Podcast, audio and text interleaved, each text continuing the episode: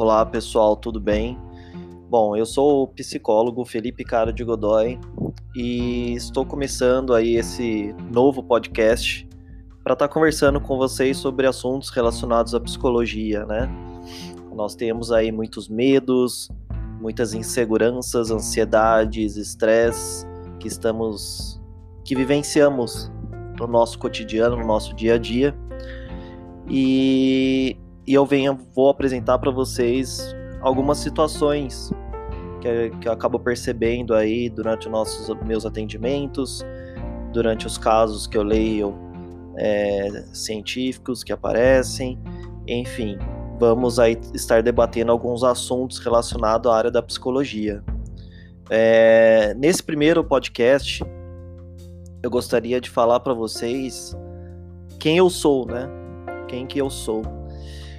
Bom, como eu disse, eu sou o Felipe Caro de Godoy, sou psicólogo, uh, mas minha jornada começou lá atrás, há uns 14 anos atrás, quando, uh, primeiramente, não, foi mais, mais ainda, né?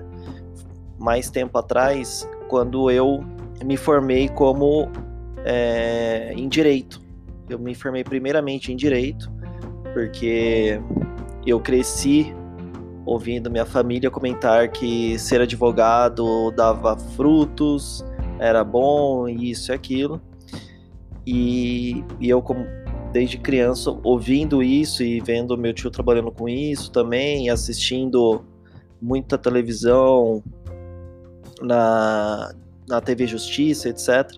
Eu quis fazer direito, ou fiz, e acabei que durante o curso mesmo eu já não estava gostando da área. Eu trabalhei nessa área também, né? Durante o curso eu fiz estágio tudo mais e vi que a vida não era tão só alegria como deveria ser, né? Como eu achava que deveria ser na área do direito. Bom, eu me formei em direito e após isso, é, já não querendo continuar nessa área, eu consegui um emprego numa empresa de médio porte, de cerca de 30 funcionários. E essa empresa ela era empresa e fábrica. Ela é ainda, ainda existe. Ela é uma empresa e fábrica de venda de uniformes. E ela, eu comecei como assistente administrativo e logo em seguida eu fui aí promovido para a área de assistente de recursos humanos. Na verdade, essa empresa não tinha uma área de RH propriamente dita, de recursos humanos, mas as pessoas sempre vinham uh, me buscar, né? Falar dos seus problemas comigo, vinham trabalhar questões referentes ao trabalho comigo. É, era eu, a gente chamava ali de um, de um depósito de emoções a minha sala, né? Todo mundo vinha ali falar comigo. E eu comecei a buscar mais isso, né? Eu comecei a procurar mais informações sobre isso, sobre como lidar com pessoas, como conversar, como estruturar uma área de RH e etc. E então fui promovido para gerente de recursos humanos, aonde eu consegui realizar um trabalho bem bacana, onde as pessoas tinham total liberdade comigo para conversar, é, não tinha medo, não tinha empecilho algum para trabalhar as questões pessoais e do trabalho. E isso me fortaleceu de tal forma que, fazendo terapia, meu psicólogo comigo, uh, nós chegamos à conclusão que eu tinha aí a área de, de, da psicologia como uma área que seria muito proveitosa na minha vida, né? Porque eu tinha todos os traços aí, tinha todo um perfil que me daria bem para essa área da psicologia. Bom, eu fiquei muito pensativo. No momento eu não quis enfrentar porque eu pensei vou fazer mais uma faculdade, vou enfrentar mais uma uma mais cinco anos. Como que vai ser isso, né? É, dessa vez não vai ter ninguém para bancar meus estudos, eu vou ter que ir atrás, eu vou ter que fazer, eu vou ter que fazer acontecer. É, será que vale a pena eu sair da, da onde eu estou, né? É, me, me, trabalhar, me mexer para ficar ocupado à noite e, e estudar e, enfim, sair do, do que eu estava ali acostumado, do meu padrão de vida. E, enfim, após muita análise, muito pensar, eu dei esse passo rumo à psicologia, né? Entrei na área da psicologia para fazer o curso de cinco anos. Durante essa área, durante esses cinco anos de estudo, eu trabalhei e estudei, né? Então eu, eu estudava durante o dia, trabalhava à noite e, e foi muito válido, foi muito enriquecedor, apesar de, de ter sido um sacrifício bastante árduo fazer isso, porque o trabalho exigia bastante, à noite normalmente já estava muito cansado e mesmo assim é, eu comparecia à faculdade, estudava, uh, muitas vezes na hora do, do meu almoço no trabalho eu ficava lendo, eu li muita coisa durante o almoço, fiz muito relatório de psicologia, fiz muito trabalho de TCC e tudo mais no meu almoço também e nos finais de semana. Mas foram cinco anos que me deram uma bagagem muito grande de vida. Né? A psicologia ela faz a gente pensar a nossa saúde mental de uma forma ampla e a gente aprende ferramentas que podem auxiliar tanto os nossos clientes, pacientes, assim como nós mesmos, né? E enfim, nesse trabalho árduo aí de estudos, mais trabalho e como atividade física eu gosto muito de praticar corrida, eu então fiquei frenético e teve um momento da vida que eu não pensava mais nada, era fazer corrida, é, trabalhar e estudar. E nesse tempo é, de uma rotina intensa, muito intensa, o que aconteceu? Uh, eu vinha a adotar dois filhos que são mais velhos, né? Adoção tardia que nós chamamos, que era uma ideia que já estava ali implantada, já já estava a sementinha já estava colocada desde antes até da do surgimento da, da área da psicologia do, do curso, né? Mas era uma ideia que nós pretendíamos aí, eu e minha esposa, começar a colocar em prática para o fim do curso. E fazendo muitas pesquisas sobre adoção e tudo mais, nós resolvemos no entre o terceiro e quarto ano aí colocar uh, ir atrás e realmente colocar o processo para andar. Fizemos todas as entrevistas que foram extremamente cansativas. Uh, um dia eu posso contar tudo isso para vocês. Fizemos muitas com psicólogos, com assistente social, teve visita em, na casa, teve visita na instituição, enfim, visitamos, é, fomos muito para para o Fórum da Infância e Juventude.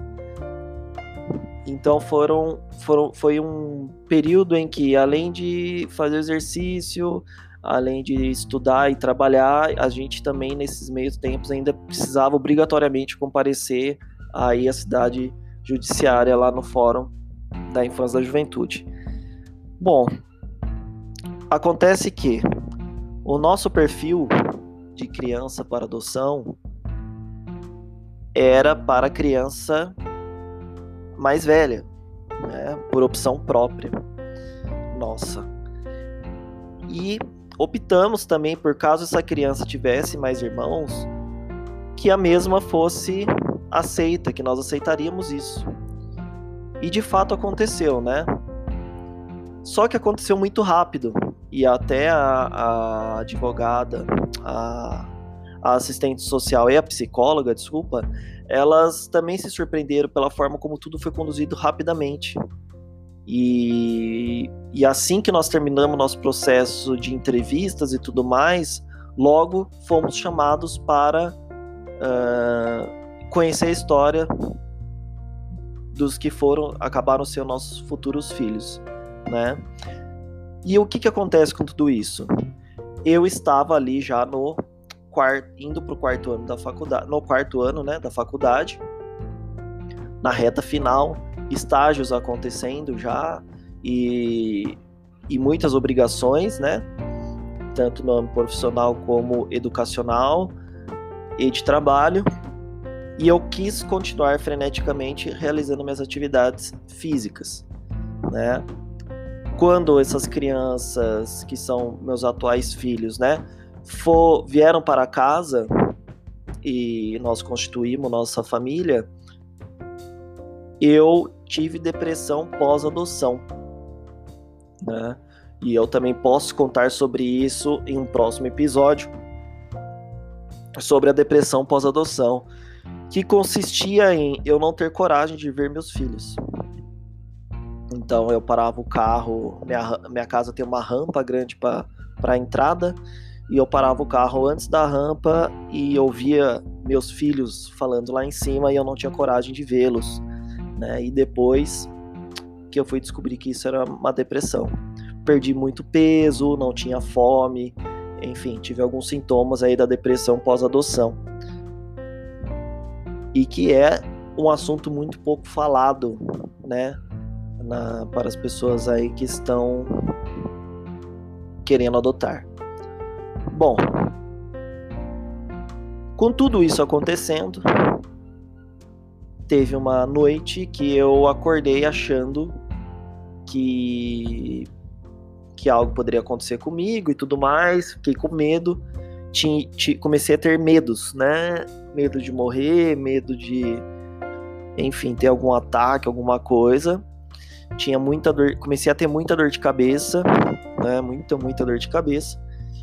E aí eu tive essa chamada síndrome de burnout, aonde eu fui atrás de um psicólogo e uma psicóloga da área da teoria cognitiva comportamental, né? E ela trabalhou comigo tudo o que estava acontecendo ao meu redor, porque eu estava ali, eu perdi mais peso, eu é, não conseguia conversar com meus filhos direito, eu não conseguia ficar no trabalho porque eu achava que ia morrer no trabalho, enfim, eu tive vários, é, várias crises né, da síndrome de burnout e que é algo muito também pouco falado ainda, né, sobre nós chegarmos ao nosso limite.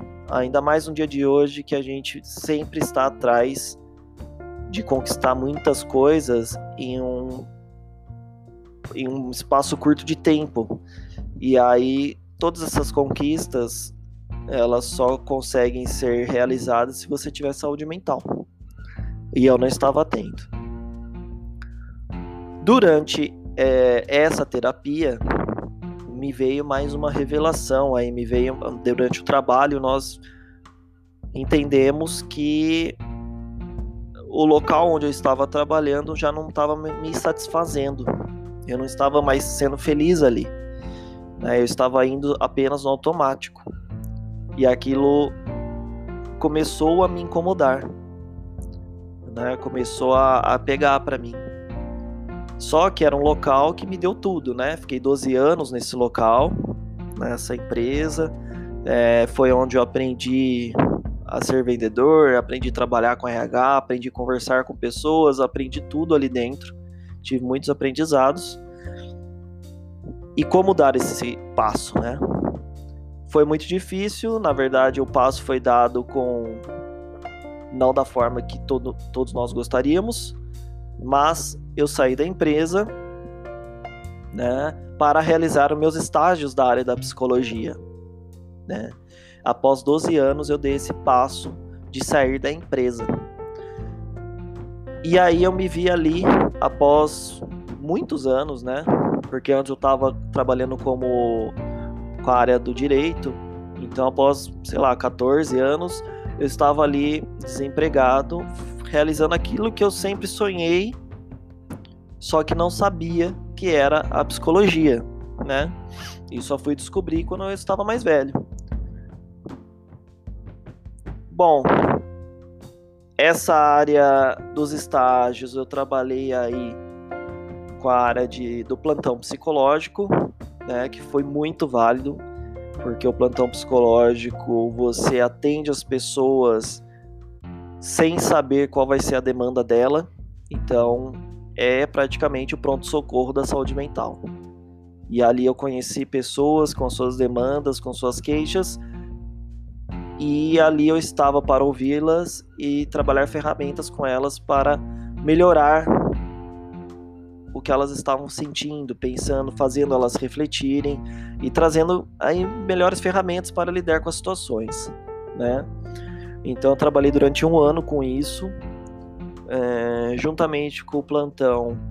Eu realizei atendimento clínico na área da abordagem teoria cognitivo-comportamental e trabalhei com palestras sobre ansiedade, né, que é uma área que eu gosto muito de trabalhar, que eu vejo que hoje a ansiedade ela acaba ramificando aí para outros transtornos, né? Acaba ramificando para para outras situações, né? Às vezes começa com essa ansiedade e aí ela fica inten tão intensa que vai para outros ramos.